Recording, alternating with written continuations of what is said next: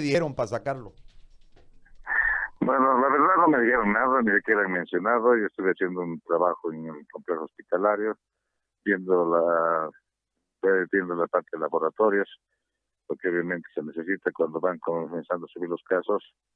Y ahí me enteré que el gobernador había ido a, bueno, entró a las oficinas a posesionar otro director.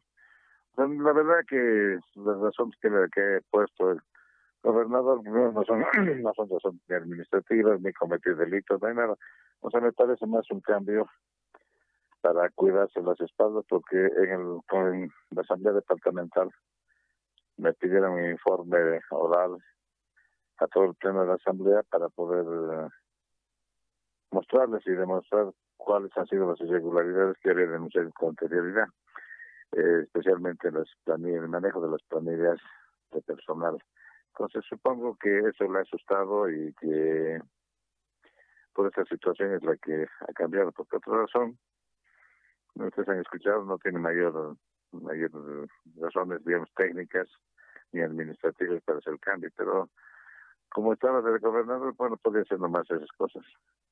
Ahora, doctor, le hago una consulta, este, porque en realidad yo creo que ustedes han hecho un plan, ¿no? Eh, antes de que empiecen a aparecer los casos y en ese marco, durante la cuarentena, también se fueron reforzando el sistema de salud, digo, para poder lograr la contención y posterior la mitigación y después este, volver al, al nuevo normal, etcétera, con un refuerzo sobre salud en cuanto a personal, en cuanto a bioseguridad, en cuanto a UTIs, etcétera, etcétera, todo lo que en este momento es urgencia. Eh, desde la parte política, que es la que le corresponde al administrador del departamento, en este caso al gobernador, usted, en base a los requerimientos que el sistema de salud hizo, este, con su representatividad canalizada ante usted como director departamental de salud, del servicio de salud, este, ¿cumplió? ¿Se cumplió? ¿La gobernación cumplió con lo que tenía que, con las exigencias de ustedes?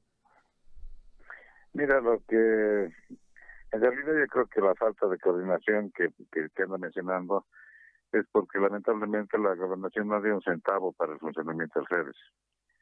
Eh, no desembolsó, justamente todo ese mes hemos estado haciendo gestiones ante la gobernación para que puedan desembolsar, para que se pueda comprar insumos. La verdad que ha sido el Ministerio de Salud el que nos ha cumplido con todos los insumos, con todas las cosas para poder trabajar. Inclusive el Ministerio de, de Obras a través del ministro Arias nos ha ayudado en ir a visitar todas las provincias, porque usted no tiene capacidad de movilización. Nos ha llevado para arreglar y consolidar todo el sistema de salud en las provincias. Y eso ha dado muy buenos resultados, por eso es que nuestro sistema estaba más o menos orientado a la prevención y a la contención de casos que se podían presentar. Perfecto. Eh, ¿Usted ahora qué va a hacer, doctor? ¿Se repliega su... ¿Tiene trabajo? ¿Qué va a hacer? Bueno, tengo mi TEM de base ganado por concurso de méritos, entonces eh, iré, eh, ¿qué más? Para mí es mucho más fácil volver a mi centro porque eh, analizando ya de familia, esto es, eh, es un cargo de mucho riesgo porque estamos en contacto con zonas endémicas, con personas, que, con hospitales que están atendiendo el coronavirus y todo.